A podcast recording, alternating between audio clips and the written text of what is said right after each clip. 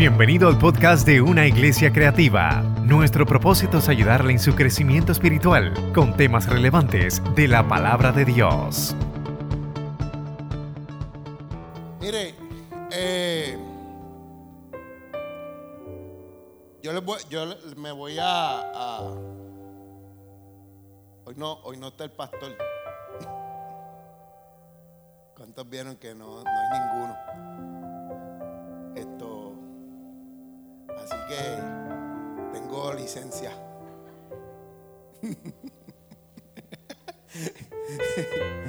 Hay un ministro en la casa y me miró. Yo me voy a confesar. ¿Cuántos saben que Dios en su gran amor ha permitido diferentes tipos de iglesias? ¿Verdad? Hay iglesias. Oiga, la gente se pregunta a veces, a pa- si alguno, si alguien le ha hecho esta pregunta y usted no tiene contestación, oiga esto, mire, mucha gente se pregunta y me la han hecho a mí en varias ocasiones. Ah, pero ¿por qué tanta iglesia? Si con una basta, si no adoran al mismo Dios. Mire, el ser humano tiene distintas necesidades. Y en su infinito amor, Dios ha movido gente a, levantar iglesias para cada una de las necesidades de nosotros. Distintas iglesias con distintos formatos, pero con un mismo Dios, con un mismo método, con un mismo Cristo. ¿Ok? Y de la misma manera ha levantado predicadores. Y tenemos predicadores que son más pausados. Hay predicadores que son más enérgicos. Predicadores que son maestros. Predicadores que son motivadores. Y cada uno de nosotros tiene su estilo favorito, ¿verdad? No, yo a mí me gusta él, me gusta el otro. ¿Verdad que sí? Pues, pues yo le voy a confesar algo. A mí no me gusta mucho el, pre- el predicador que grita mucho, el gritón. Pero entonces por alguna razón yo como que no me puedo aguantar. Y eso es algo como que me empieza a subir por ahí. Yo pego a gritar y no sé, no puedo, pero, pero si, si entonces si usted me preguntaría a mí, pues yo no sería de mis predicadores favoritos.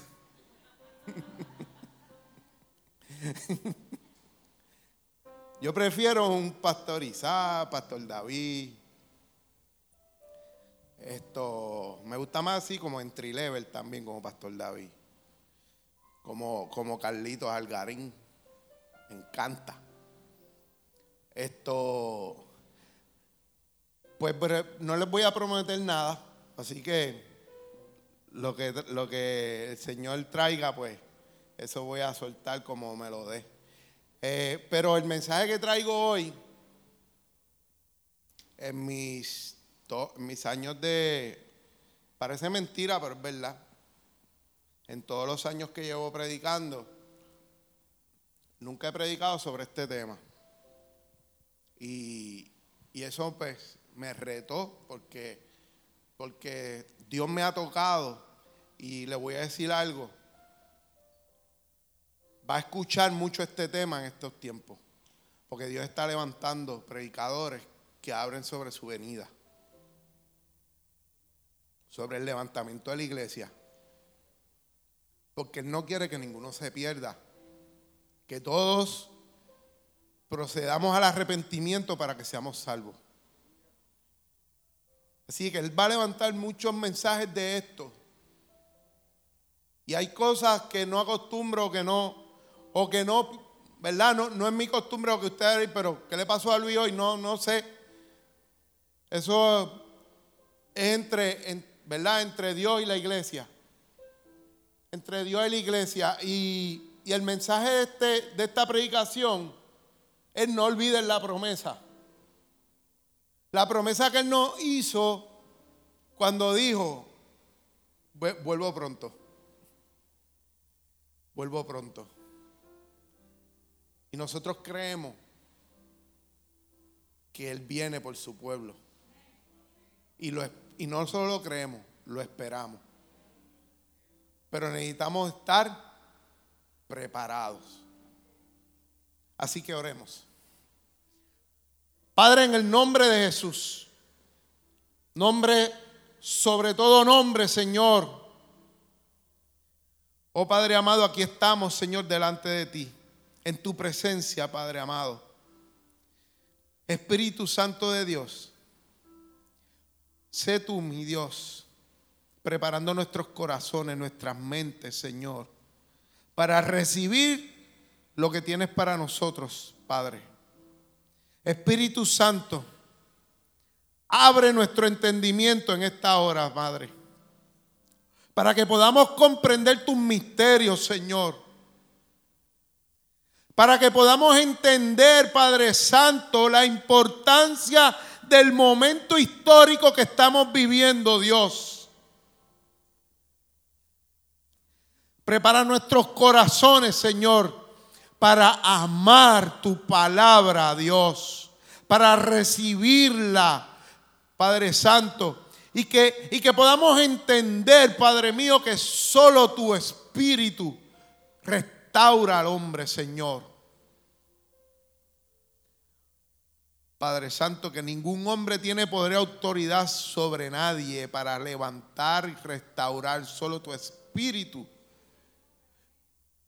y reclamamos, Señor, la unción y la autoridad de tu Espíritu sobre este pueblo en la mañana de hoy, Padre mío. Háblanos, Señor, con poder y autoridad, Padre Santo.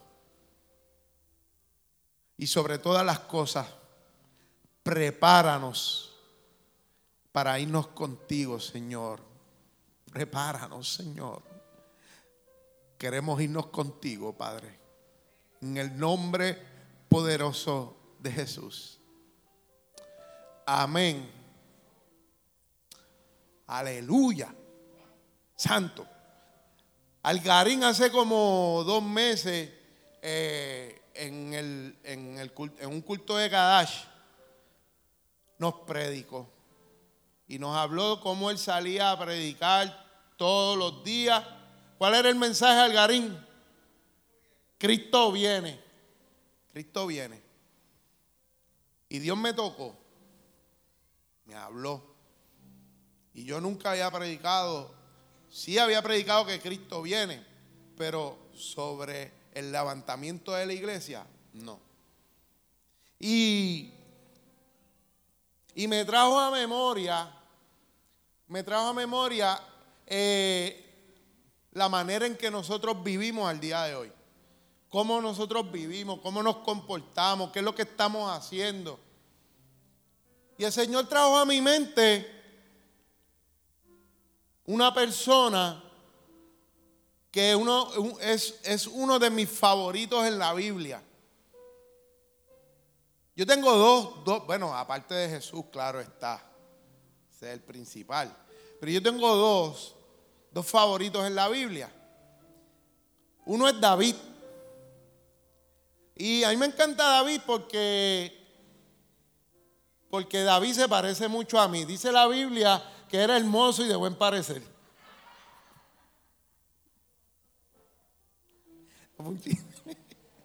Por lo menos se rieron. No, David era, es que David que, dice el Señor que, que su corazón era conforme al de él. Y que David honraba a Dios, David amaba a Dios, David no, no, ocultaba su pecado. David no, o sea, David no era hipócrita delante de Dios. David no era un religioso. Yo, yo a mí no me gusta eh, los religiosos, no me gustan. Pero el Señor me ha ido moldeando me ha ido enseñando. Porque la palabra dice que nos amemos los unos a los otros y también dice que nos toleremos, ¿verdad que sí? No tenemos que, aceptar todo lo que... Tenemos que aceptar a nuestros hermanos tal y como son, sin buscar cambiarlo. Eso es parte de, lo que Dios hace en nuestras vidas. Y David no era un hombre religioso, David era un hombre eh, esto, íntegro, original, él, alababa a Dios a su manera, él honraba a Dios, era obediente a Dios. Y era hombre, un hombre débil, un hombre eh, esto, eh, con, sus debilidades, que cometió sus errores, pero que, que él dice que sus debilidades y su pecado estaba delante de Jehová. A mí me encantaba David. Ahora el otro también, el otro, se parece mucho. Entonces el otro es Pedro. Pedrito, Pedrito, me encanta Pedrito, Pedrito es presentado. Entonces los tapabocas que cogió Pedro al lado de Jesús. Y yo me imagino yo al lado de Jesús igual, cogiendo cocotazos todo todo momento. Eh, bueno, un día le dijo Satanás, aléjate de mí.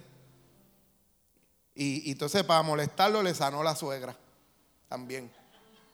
Entonces, esto, Pedro, Pedro a mí me encanta porque Pedro también era un hombre transparente. Era transparente y, Pedro iba a toa. Tanto así que Jesús lo tenía que, mira, que, tenía que agarrarle la rienda porque el día que le cortó la oreja al centurión. O sea, Pedro era un hombre que, que era, era él era él. Él era Pedro, él era él. En, un momento dado, esto, más adelante de lo, que, de lo que vamos a hablar aquí, cuando ya Jesús resucita y se encuentra con él, lo restaura y se van caminando, eh, él, tuvo un momento íntimo con, Jesús y Jesús lo restauró y, y cuando se van caminando, pues ustedes saben que en los doce había uno pegajoso, pegado, pegado a, Jesús todo el tiempo. ¿Quién era ese? Juan, Juan, ¿verdad? Entonces Pedro acababa de tener una, una relación íntima con Jesús, que, que Jesús lo restaura y Pedro se le dice, ¿y este qué? Y, y Jesús le dijo, ¿y qué tú tienes con él si yo quiero que se quede aquí hasta que yo regrese? ¿Te importa? Sí, porque así era Jesús. Esto, si nos dicen algo así a nosotros, nos enchismamos. Pero así, así le contestó Jesús este, y, eso está en el Evangelio de Juan. No, va a estar en el de Pedro, está en el de Juan. Pero, pero me encanta Pedro por eso, por su manera de ser, por la manera en que él, en que él era, en que él actuaba. Eh, era un tipo impetuoso, original fue el único que se tiró al agua, que se salió de la barca. Fue el, que le dijo, no, esto vamos, vamos, esto, eh, vamos a hacer una enramada, vamos a quedarnos aquí en el monte de la transfiguración. Nos quedamos todos aquí. ¿no? Él pensó, tú sabes, en, en Jesús, en Él, porque Él era así, él, él hablaba sin pensar. Pero ese fue el que Dios escogió para establecer la iglesia primitiva, ¿verdad? Porque así hace Dios con nosotros. Y Pedro, Dios me lo trae, me lo trae a la mente porque porque Pedro pasó por una situación, una situación difícil. A veces nosotros juzgamos, eh, leemos la Biblia y decimos, pero, pero ¿cómo es que como Sara dudó, pero como Sara dudó que, que si, Dios, si Dios le dijo que iba a salir embarazada, ¿cómo va a dudar de la palabra de Dios? Oye, pues que le diga a usted, no sé, que le diga a Angie, mira, vas a tener un hijo ahora. ¿Tú crees que no va a dudar? Entonces a veces juzgamos a, a los personajes bíblicos por las cosas que han vivido. Pero Pedro negó a Cristo tres veces. Pedro negó, a Cristo. Una vez fue, fue crucificado. Pero lo querían matar. Este es uno de ellos. Mira, mira, mira. Este es de los que habla como ellos. Este es uno de ellos. Estoy seguro que este. No, yo no, yo no. Yo no. Tres veces lo negó. Tres veces. Ahora, piensen cómo se sentía Pedro en ese momento. La culpa. La culpa lo, agobiaba, la culpa. Judas se suicidó por la culpa. Y Pedro sentía mucha culpa. Dice la palabra de Dios en Juan capítulo 21, 2 y 3. Pedro estaba frustrado. El maestro había muerto. Los últimos tres años de su vida no habían tenido sentido sin que, sin, sin que no fuera a caminar con el maestro. Estaba frustrado por, por lo que acababa de hacer. Estaba frustrado porque el pueblo que los recibió ahora había pedido la crucifixión. Porque estaba frustrado porque no importando la gente que se sanó, la gente que fue liberada, la gente que había recibido milagros, que había creído, ahora los querían perseguir para matarlo. Ya habían matado al maestro y ahora querían matar a todos sus discípulos. ¿Podríamos juzgar a Pedro? ¿No? Pero mire lo que ocurría en Juan capítulo 21, 2 y 3. Y dice, estaban juntos Simón, Pedro, Tomás llamado el Dídimo, Natanael, el de Natali, no, el de Caná de Galilea, los hijos de Zebedeo y otros dos discípulos. Simón Pedro le dijo, voy a pescar. Y ellos le dijeron, vamos nosotros también contigo. Fueron y entraron en una barca y aquella noche no pescaron nada. Así que Pedro estaba tan frustrado que decidió volver a su pasada manera de vivir.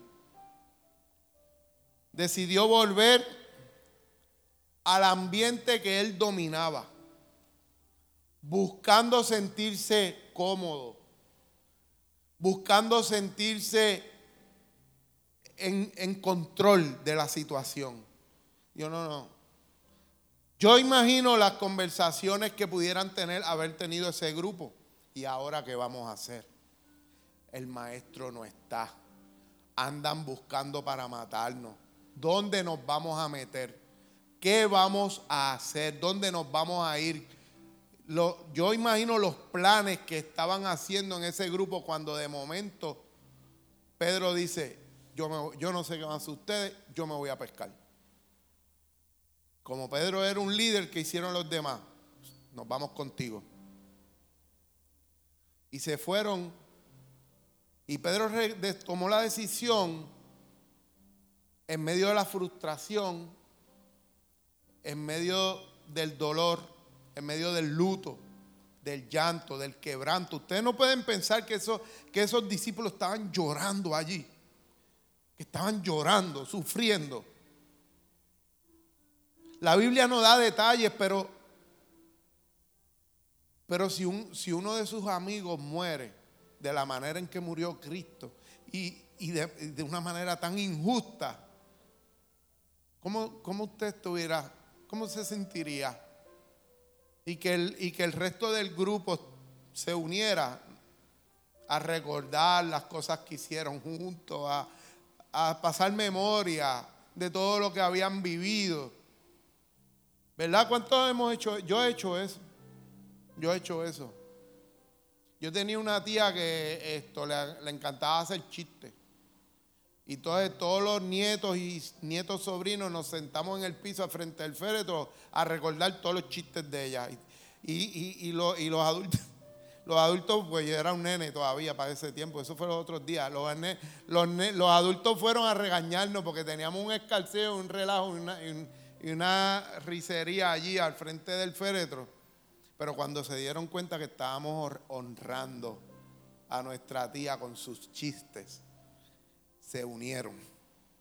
Lo que hicieron fue unirse. Y Pedro, yo imagino que ya no aguantaba más la situación y decidió salir de ese ambiente y moverse a un ambiente. Tenemos gente, tenemos gente que cuando también alguien muere, no van al velorio. Alguien que ama mucho no van al velorio porque no, no, no quieren estar en ese ambiente. ¿Alguien conoce a alguien así? Yo conozco gente así. No quieren estar en ese ambiente. No, yo prefiero no ir. No, no. Yo, yo prefiero recordarlo como fue en vida. No, yo no, no, soportaría verlo en esa caja. Y, y Pedro, Pedro se sentía número uno culpable ¿Qué más sentía Pedro? Pedro se sentía indigno. Pedro se sentía frustrado. Se sentía pecador. ¿Sabe que Pedro se sentía perdido? Porque para colmo de males, Jesús se lo advirtió. Jesús se lo advirtió y dijo, no estés hablando tanto. O sea, deja, deja tu fanfarronería porque hoy tú me vas a negar tres veces antes que cante el gallo.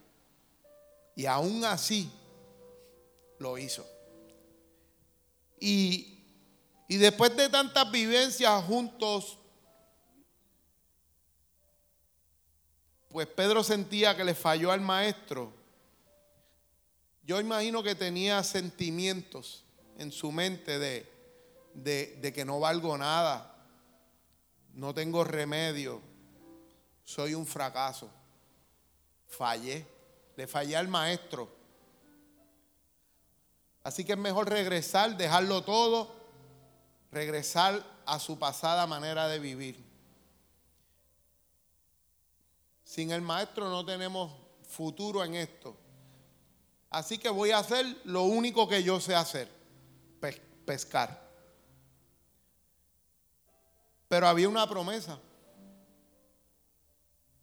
Había una promesa. Pero en medio del dolor, en medio del quebranto, a nosotros se nos olvidan las promesas. No sé si no sé cuántos de ustedes han pasado por eso, pero yo, yo he pasado por eso. ¿Cuántos han pasado por una enfermedad? No sé aquí cuántos han cruzado, como yo hice, el valle de sombra.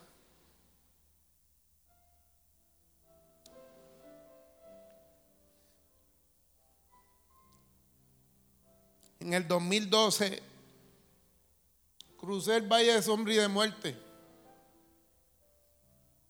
En aquel momento, ¿sabes qué? No, no tenía temor alguno. Porque su bar y su callado estaban conmigo. Estaba en paz. Pero los que han pasado por eso, los que han pasado por un cáncer, que han sobrevivido, que, que han pasado por ese tipo de situación saben de lo que yo le estoy hablando. Porque su vida cambia. Su manera de ver la vida cambia. Y, y, a veces a nosotros nos pasa que las promesas de Dios se nos olvidan en el momento de dolor, en el momento de dificultad nos desesperamos, nos, ponemos ansiosos, tratamos de buscar nuestras propias salidas a las situaciones que estamos viviendo. Pero Jesús prometió, yo estaré con vosotros hasta el fin. Jesús prometió, yo he entregado en tu mano la victoria. Jesús prometió que junto con la prueba nos daba la salida. Jesús prometió y nos advirtió que en el mundo tendríamos aflicciones, pero que confiáramos en Él, porque Él venció toda aflicción, toda enfermedad, toda situación, toda tribulación que podamos tener en este mundo.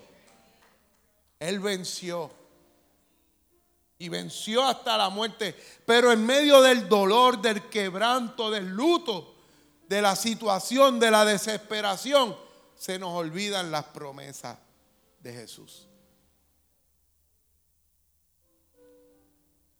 Las conocemos Conocemos las promesas de Jesús.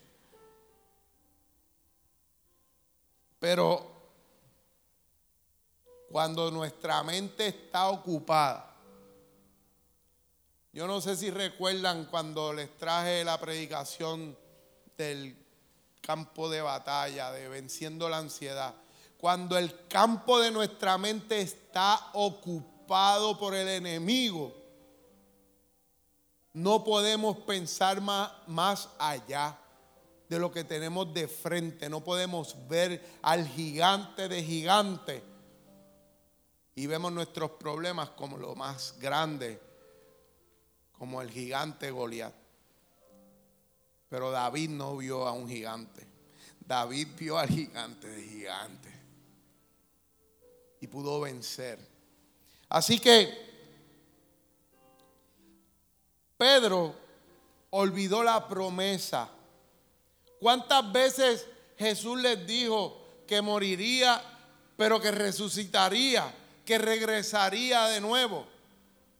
Pero Pedro olvidó la promesa. Pedro olvidó, la promesa y nosotros lamentablemente, en medio de esta vida tan afanada, en medio de, esta situación que estamos viviendo, eh, que hasta cierto punto hemos, estamos pasando por una persecución los cristianos. Hoy día hablar de que eres cristiano prácticamente te dicen retrógrada, eh, que no tienes eh, sensibilidad, que eres esto eh, prejuiciado, que estás prejuiciado, que el mundo ha cambiado, el mundo ha evolucionado, tú, tienes una mente esto, antigua, las cosas han cambiado. Y, hoy día pues no se nos permite, en muchos lugares hasta se nos prohíbe hablar de Dios. Sin embargo, sin embargo, han abierto las puertas a otras conversaciones que no son tabú, que no son problemas que se dialoguen ni que se digan. Pero en este mundo en que estamos viviendo, en este mundo de afán, de consumerismo, de, de que vamos deprisa, necesitaríamos, ¿cuánto necesitan un día como de 28 horas? Porque las 24 que trae el día no dan. Ese es el mundo que estamos viviendo hoy. Ese es el tiempo que estamos viviendo. Porque en los últimos tiempos los días serán más cortos, dice la palabra. Pero en ese mundo es que estamos viviendo. Y hay una promesa que tal vez no la olvidamos, sabemos que es cierta, pero en nuestro diario vivir no la tenemos en mente. Juan capítulo 14, verso 2. Dice Jesús a sus discípulos en nueva traducción viviente para los que están buscando la palabra. Dice Jesús, en el hogar de mi Padre hay lugar suficiente. Hay lugar suficiente para ti, para mí, para cada uno de nosotros. Si no fuera así, ¿acaso les habría dicho que voy a prepararles un lugar? Cuando todo esté listo, volveré. Volveré, dije volveré. Yo dije volveré, que Jesús dijo volveré para llevarlos ¿Para qué? Para que siempre estén conmigo. Eso es una promesa que fue hecha para ti para mí también. Que Jesús volverá para llevarnos, para llevarnos para estar con Él por la eternidad. Ahora, nosotros vivimos,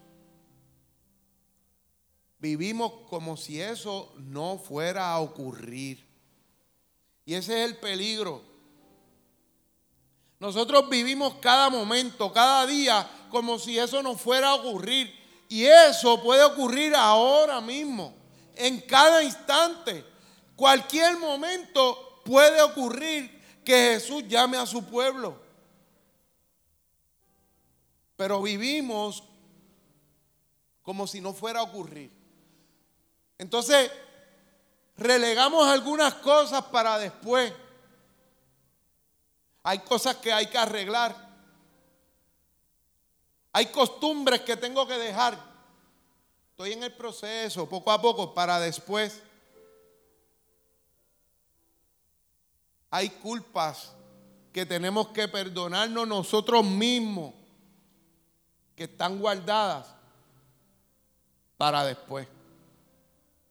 Hay gente, hay asuntos que arreglar, hay gente a quien perdonar. Después, Dios está bregando conmigo. Dios está trabajando ese asunto. Hay diferencias con nuestro hermano, a quien hemos dejado de hablarle, a familiares, padres e hijos, hermanos carnales, sobrinos, tíos, vecinos, a quien le hemos dejado de hablar y no le damos la importancia que eso tiene para cuando Cristo venga por su iglesia. Hay asuntos que estamos viviendo nuestra vida como si Cristo no pudiera venir en este momento.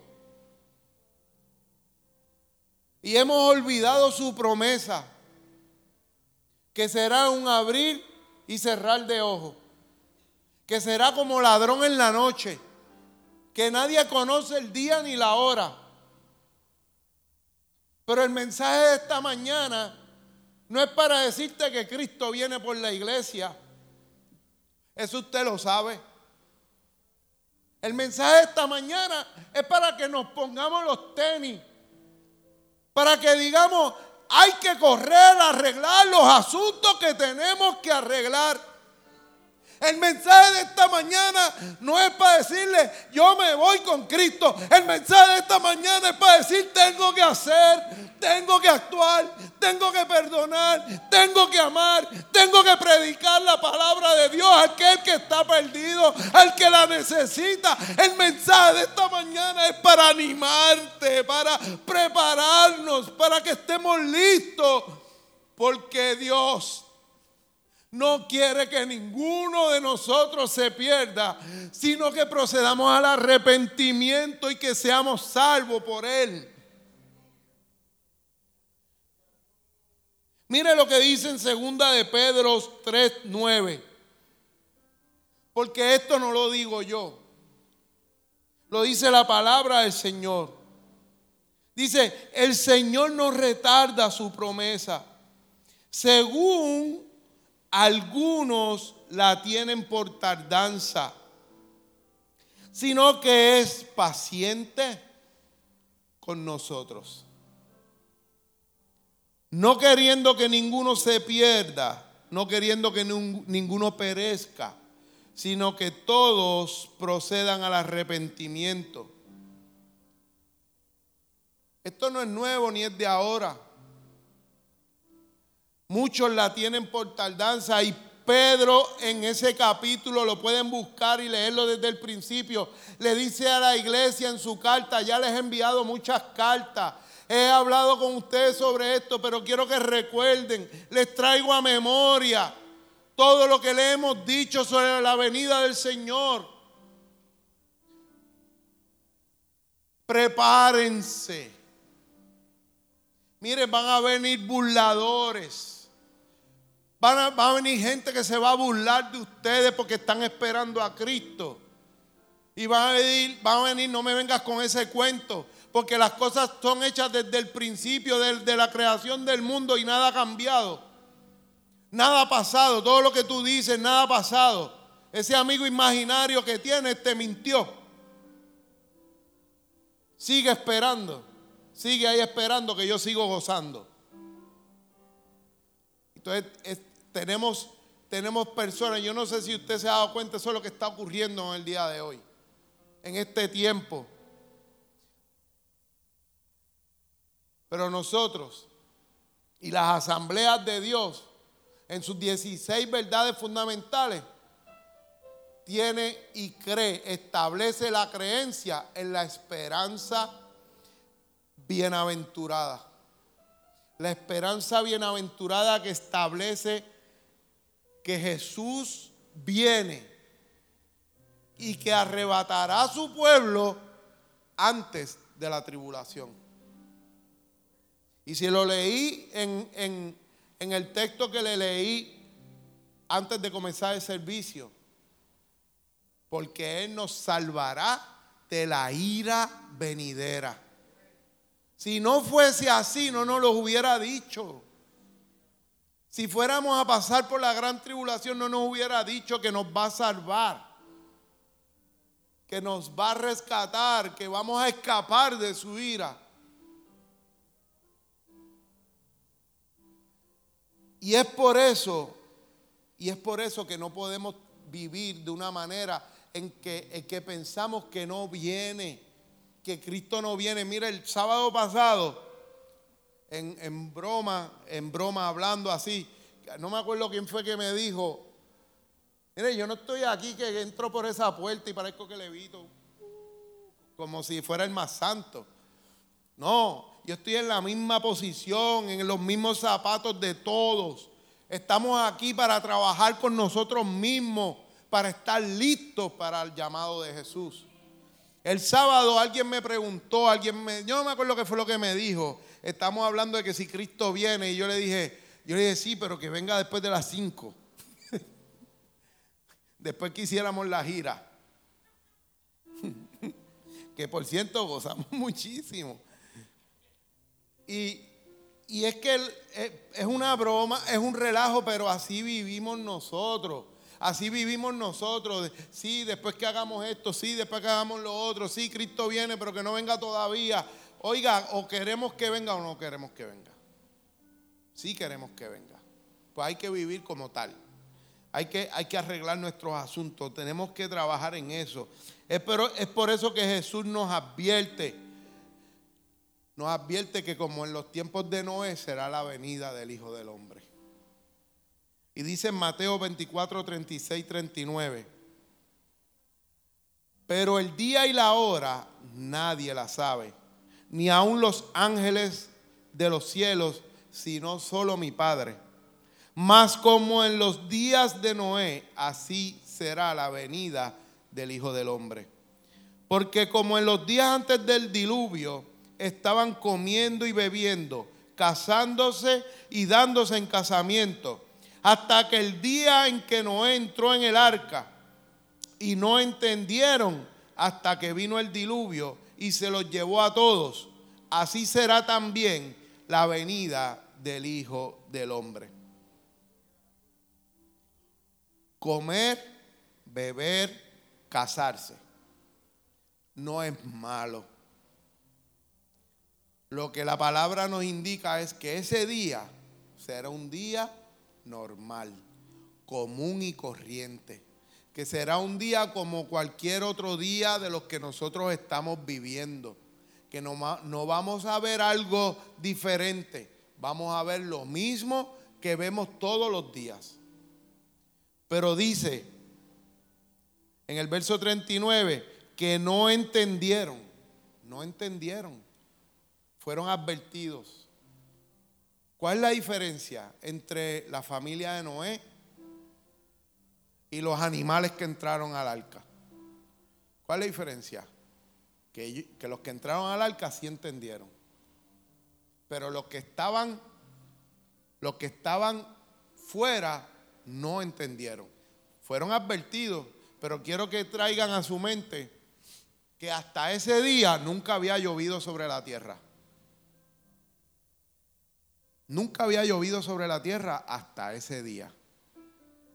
Salía un vapor de la tierra que, que regaba con rocío toda la tierra. Pero nunca había llovido.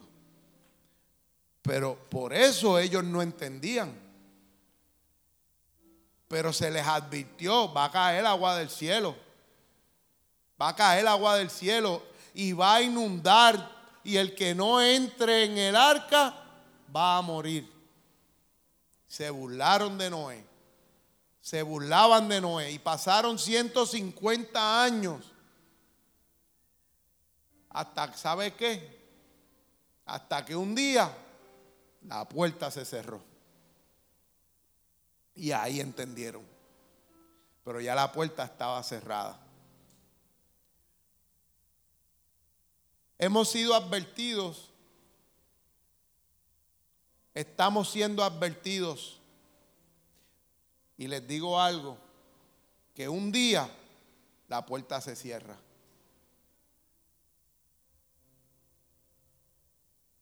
Y ese día yo quiero estar dentro del arca. ¿Depende de Dios? Depende de mí. Porque por gracia fui salvo. ¿He sido salvo por algo que yo debí de haber hecho? No. Lo único que necesito es permanecer en Cristo. Permanecer. ¿Y quiénes son los que permanecen en Cristo? Los que hacen la voluntad del Padre. Pero un día la puerta se va a cerrar. Un día la puerta va a cerrar. Un día ya va a ser muy tarde para algunos. Y aquí nos habla, aquí nos habla de dos grupos. El grupo que obedeció, el grupo que actuó en favor de lo que le fue advertido y el grupo que no creyó. El grupo que no actuó. El grupo que no aceptó la advertencia. ¿En qué grupo hoy nos podemos ubicar cada uno de nosotros? Ahí es donde yo me gustaría que usted mirara para acá y dijera qué clase animal está para allá al frente. Porque los animales no titubearon. Dios le dio el mandato y ellos obedecieron. ¿Cuántas especies se perdieron? Ninguna. Ah, y les ordenó que no se comieran los unos a los otros. Habría que ver que nosotros obedeciéramos eso.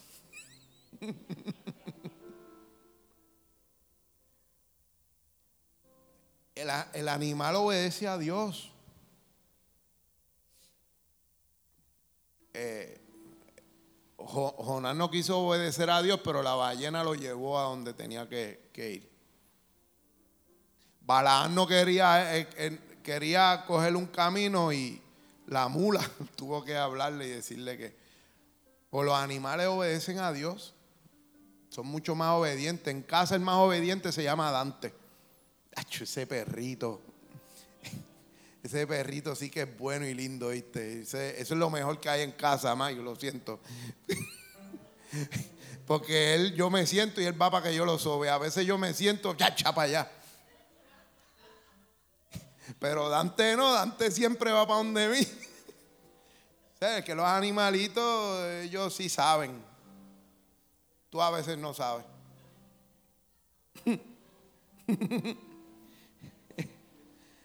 Alaba. Hoy voy a dormir con Dante.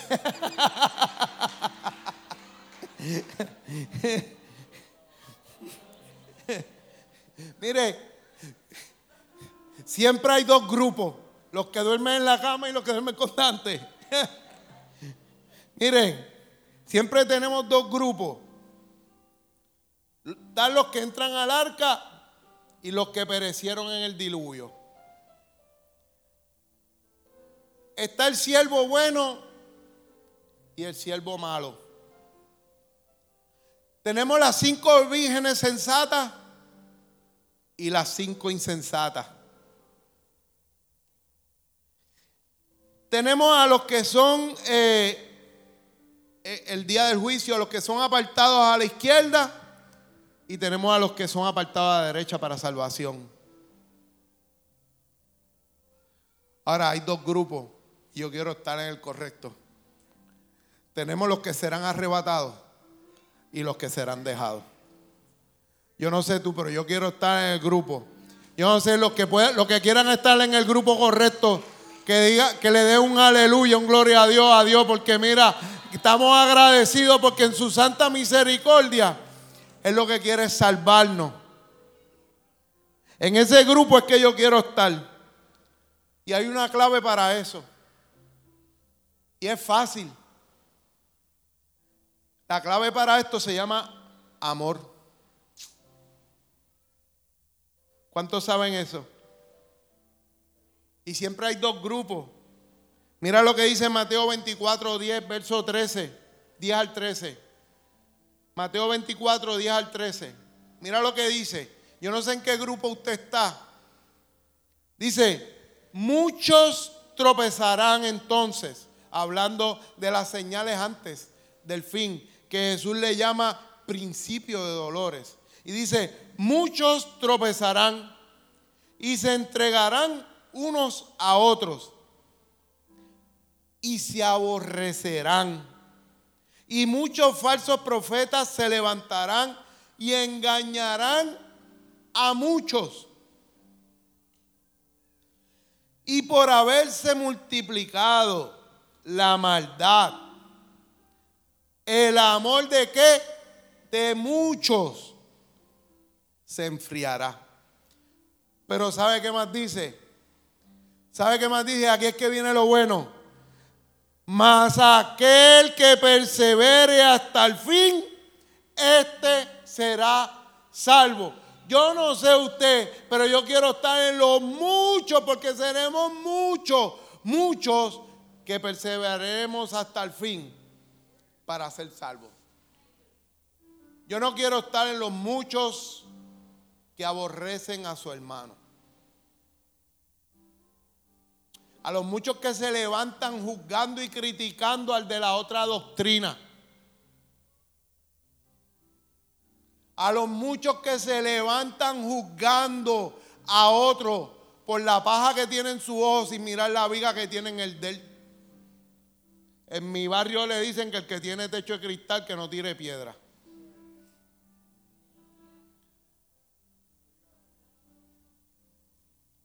A los muchos a los muchos que en vez de amar condenan, a aquellos que no piensan igual que nosotros. Ah, que los de la comunidad no nos aman, no nos quieren mucho, eso es problema de ellos. A nosotros nos toca amarlos. Que los que no creen en la vida, que creen en el aborto, que no nos quieren mucho, eso es problema de ellos. A nosotros nos toca amarlos. ¿Por qué? Porque por la maldad que hay en el mundo, a muchos se les olvidó amar. Y dice la palabra que se enfriará el amor de muchos. La palabra de Dios nos dice que debemos de congregarnos, porque debemos estar juntos como carbones encendidos. Y aquel que no se junta, ¿qué pasa con su carbón? Se enfría y se apaga. Y la pandemia lo que nos ha traído es que distanciamiento. Y el amor de muchos se está enfriando. Estamos en los últimos tiempos, hermanos. Estos son señales. Son señales. Esto no es cuento de vieja, como dicen por ahí. Este no es el cuento del lobo, porque así es que lo va a morder el lobo. El día que Cristo levante a la iglesia y, aquel que no haya creído se quede. Porque llevamos tanto tiempo diciendo Cristo viene, Cristo viene y no viene nada el día que viene. Porque esto no es el cuento del lobo. Estamos viendo las señales antes del final de los tiempos. No estamos diciendo que es la tribulación, pero Jesús le llama principio de dolores. Y por eso va a poder ver que se levantarán muchos predicadores predicando sobre esto. Porque se levanta un mover del Espíritu. Se levanta un avivamiento en la iglesia como no lo habíamos visto desde los tiempos de Gille. Diciendo que Cristo viene y que la iglesia se va con él. Créalo, créalo. Porque así es. Y, la clave para todo esto es el amor. Es el amor. Por eso nos dice el amor de muchos se va a enfriar. Pero los que perseveren, o sea, al que no se le enfríe el amor, los que perseveren hasta el fin, que no importa lo que esté ocurriendo a tu alrededor, no importa cómo te estén tratando, continuarás amando a tu prójimo y a tu Dios sobre todas las cosas. Esos son los que se van con Dios, el que persevere, el que permanezca en Cristo. El que permanezca en Cristo. Y segunda de Pedro, eh, capítulo 3, verso 14 nos dice, por lo cual los amados, estando en espera de estas cosas, procurad con diligencia ser hallados por Él sin mancha e irreprensible en paz. Ajá. Estando en espera de esto que estamos hablando. ¿Qué nos dice? Procurad con diligencia. Procurad y no es para ahorita, procurarlo para ahora, con prisa, diligentemente, con autoridad, con, con premura. Necesitamos procurar que nos encuentre sin mancha. ¿Y cómo hacemos eso? ¿Y cómo hacemos eso? Ah? No, no es fácil. Ah, pues sí. Ah, pues no, no es fácil. ¿Cómo, ¿En qué quedamos? ¿Por qué? Porque yo conozco muchos cristianos que, dicen que hablar de amor es, mongo. ¿Será fácil amar al prójimo? ¿Será fácil amar? Vamos a ver. Dice Mateo 22, 37, 39. Y será importante amar, creemos. Vamos a ver que Jesús les dijo a los discípulos, a los, a los fariseos que lo tentaron, preguntándole, ven aquí, ¿cuál de los mandamientos es el más importante? Y Jesús le dice, amarás al Señor tu Dios con todo tu corazón, con toda tu alma y con toda tu mente. Amarás el amor como pieza clave. Y el siguiente, el segundo es semejante al anterior. Amarás a tu prójimo como a ti mismo. De estos dos mandamientos dependen la ley y los profetas. Amar, amar, amar. Amar a tu Dios sobre todas las cosas. Amar a tu prójimo como a ti mismo. Y más adelante Jesús le dice a los discípulos, un mandamiento nuevo os dejo. Amarás a tu prójimo como yo, Jesús hablando, he amado la iglesia. Entonces, el amor lo es todo. Permanecer en Cristo es amar. Permanecer en Cristo es amar. Amar a Dios sobre todas las cosas y amar a nuestro prójimo. Ahí nos conocerán como que somos hijos de Dios. Nos conocerán como que somos cristianos.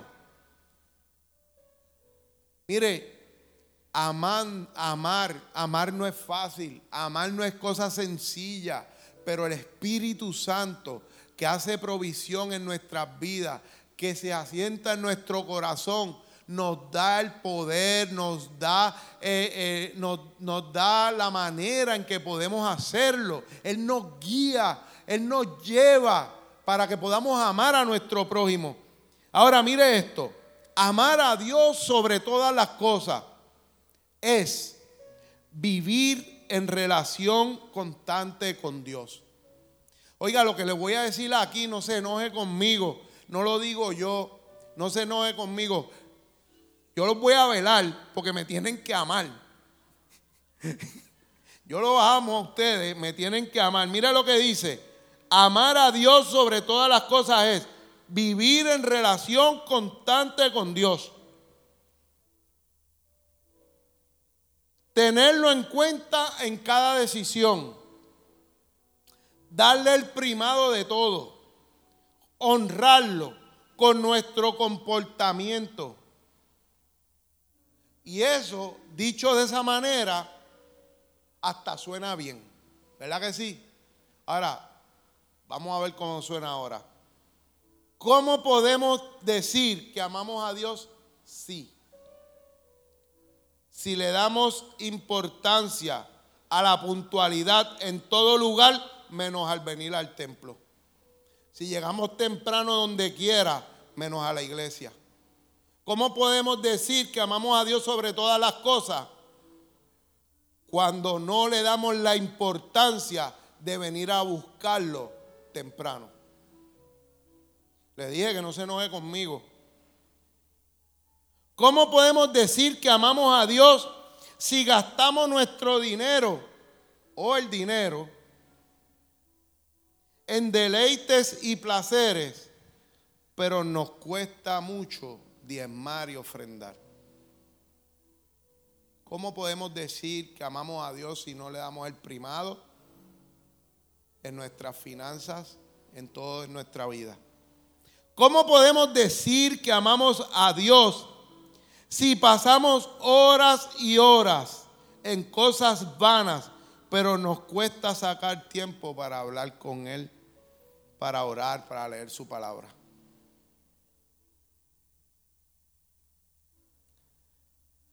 ¿Cómo podemos decir que amamos a Dios si todo nuestro mundo gira en torno a nuestra necesidad y no a la voluntad de Dios? si nuestras oraciones cuando oramos gira todo en torno a lo que yo necesito. Que en vez de orarle a Dios, oramos a Sandame.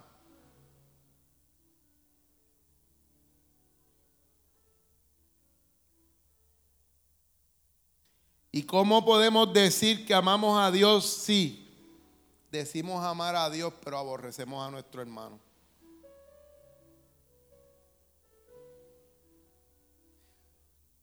Estamos aquí, ¿verdad? Ámeme. Porque yo los amo a ustedes. Porque amar a nuestro prójimo es venir, es vivir una relación de armonía y paz unos con otros. Es orar los unos por los otros. Es sanando al enfermo, levantando al caído, dando de comer al que está hambriento, entre muchas otras cosas, cubriendo al que tiene frío. ¿Cómo podemos decir que amamos a nuestro, a nuestro prójimo? ¿Cómo podemos decir que amamos a nuestro prójimo si, si no podemos perdonar?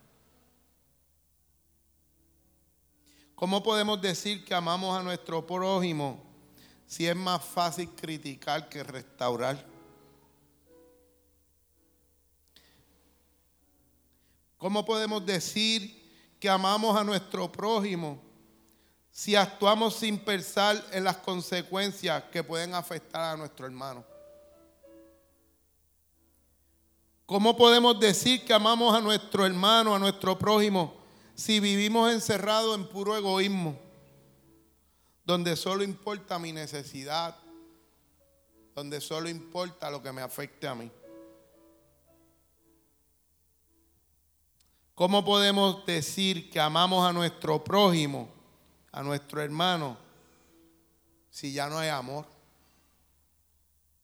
Si pensamos que no hay esperanza.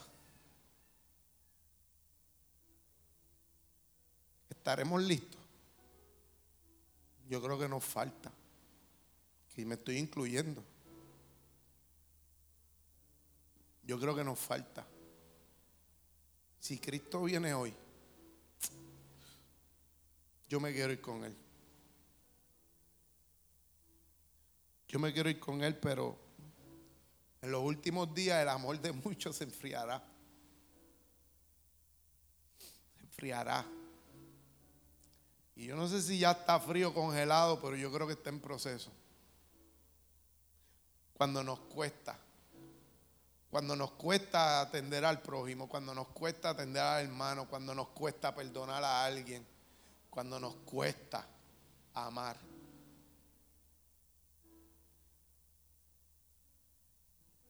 Así que como en los tiempos de Noé, estamos todos advertidos sobre estas cosas. Y en segunda de Pedro, capítulo 3, 17 y 18.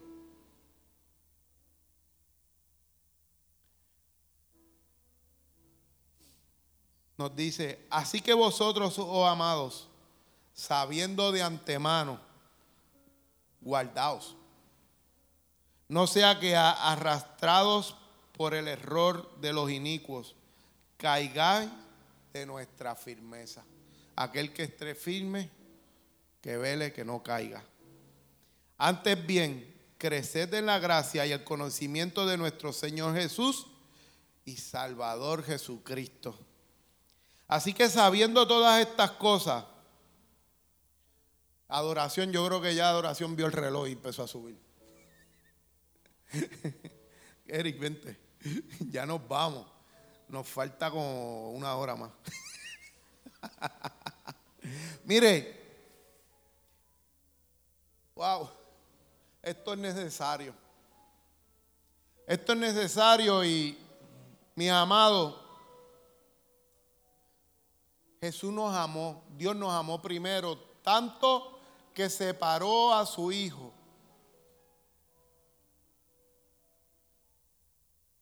Antes de la fundación del mundo, como el Cordero inmolado para quitar nuestro pecado. Pero la palabra es clara que dice que aquel que persevere en el amor de Dios se irá con él. La clave es el amor de Dios. La clave es el amor de Dios. Y mucho más que decirlo, es demostrarlo. Mucho más que decirlo, es demostrarlo. Y, y quiero terminar con esto. Empecé hablando de Pedro, ¿verdad que sí? A Pedro se le olvidó la promesa. Pero ¿cuántos saben que a nuestro Dios no se le olvida sus promesas? Y Pedro se fue a pescar y dice, y dice la, la escritura que no pudo pescar nada. Que no pudo pescar nada. Porque fuera de la voluntad de Dios, nada podemos hacer. Nada. Y yo quiero traerte a memoria cómo fue que Jesús llamó a Pedro. A ver si te acuerdas. En Mateo 4, 18, 19 dice, andando Jesús junto al mar de Galilea, vio a dos hermanos, Simón, llamado Pedro, y Andrés su hermano, que echaban la red en el mar porque eran pescadores. Y Jesús les dijo, venid en pos de mí y os haré pescadores de hombres. Ahí fue donde todo comenzó para Pedro. Ahí fue donde todo comenzó. Ahí fue donde todo empezó. Y, y cuando Pedro regresa, cuando Pedro regresa a su antigua vida, cuando Pedro regresa, de igual manera cuando Cristo fue a buscarlo, no pudo pescar nada. Pero ¿quién estaba allí en la orilla? En la orilla allí estaba Jesús. Y le gritó, échala por el lado derecho. Y echándola por el lado derecho, la red se llenó nuevamente, que hasta que no cabían más peces dentro de ella. Y cuando Juan vio al maestro, dijo, es el maestro. Y él lo vio y lo reconoció, pero fue Pedro.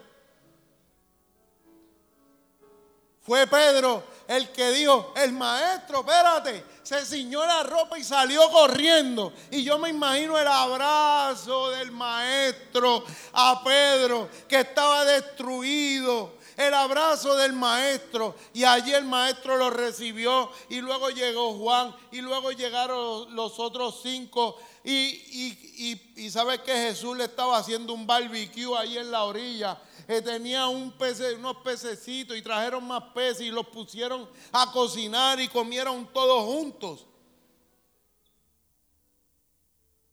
Porque Jesús, Jesús sabe dónde encontrarte. Pero cuando nosotros nos encontramos perdidos, Cuando nosotros nos encontramos sin fe, sin fuerza, sin esperanza, ¿a dónde debemos de buscar al maestro? A donde todo comenzó. A donde todo comenzó. En la cruz, a donde me encontré con Él por primera vez. Y te aseguro que te va a restaurar, que te va a dar nueva fuerza. Y mira lo que dijo, lo que hizo Jesús con Pedro, luego de encontrarse con él. En el capítulo Juan, eh, en el libro de Juan capítulo 21, 15 y 17, dice, cuando hubieron comido Jesús, porque hay que comer primero, eran puertorriqueños. Cuando, mire, cuando hubieron comido, Jesús dijo a Simón Pedro, Simón, hijo de Jonás, lo llamó con su antigua, con su antigua identidad. Porque Pedro había dejado el camino. Pedro había regresado a su antigua manera de vivir. Pero ¿qué le dijo Jesús? ¿Me amas más que estos? Le respondió Pedro, sí Señor, tú sabes que te amo. Y él le dijo, apacienta mis corderos. Volvió a decirle la segunda vez, Simón, hijo de Jonás, ¿me amas? Pedro le respondió, sí Señor, tú sabes que te amo. Y le dijo, pastorea mis ovejas. Y le dijo la tercera vez, Simón, hijo de Jonás, ¿me amas? Pero se entristeció de que le dijera la tercera vez, ¿me amas? Y le respondió, Señor, tú lo sabes todos y tú sabes que te amo. Jesús le dijo, apacienta mis ovejas. Tres veces Pedro negó a Cristo. Tres veces Jesús le preguntó, ¿me ama? Porque Él va a restituir. Jesús va a restituir todas tus fallas. Solo tienes que encontrarte con Él. Solo tienes que encontrarte con el Maestro. Solo tienes que, que decirme aquí y contestar la pregunta que Jesús te está haciendo en esta mañana, me amas. Me amas. Porque yo estoy aquí porque te amé primero. Así que yo te invito a regresar donde todo empezó. Yo te invito a regresar donde todo empezó. Porque Jesús está aquí. Jesús, ¿cuántos saben que Jesús está aquí? Jesús está en este lugar para restaurar, para sanar, para libertar, para salvar al que está perdido. Si tú tienes necesidad, si tú tienes necesidad de perdón por tu vida, por tu alma, si tú tienes necesidad de perdonar a alguien, si tú tienes necesidad de sanar heridas del pasado, si tú tienes necesidad de que el Señor restaure tu vida, si tú tienes necesidad de que el Señor restaure tu relación con Él, este es el momento no hagas como los demás discípulos que vieron que era el maestro y esperaron llegar a la orilla. Haz como Pedro que salió corriendo. Salió corriendo porque sabía que un encuentro con el maestro no podía esperar. Porque necesitaba el abrazo de Dios. Aquel que necesita el abrazo de Dios, este es el momento. Mientras adoramos al Señor tu Dios, puede pasar al altar y recibir el abrazo del Espíritu Santo. En el nombre de Jesús, Señor. Gracias por escuchar nuestro podcast. Para conectarse con nosotros, siga nuestra página web, unaiglesiacreativa.com o en Facebook, Una Iglesia Creativa, donde hay un lugar para cada miembro de su familia.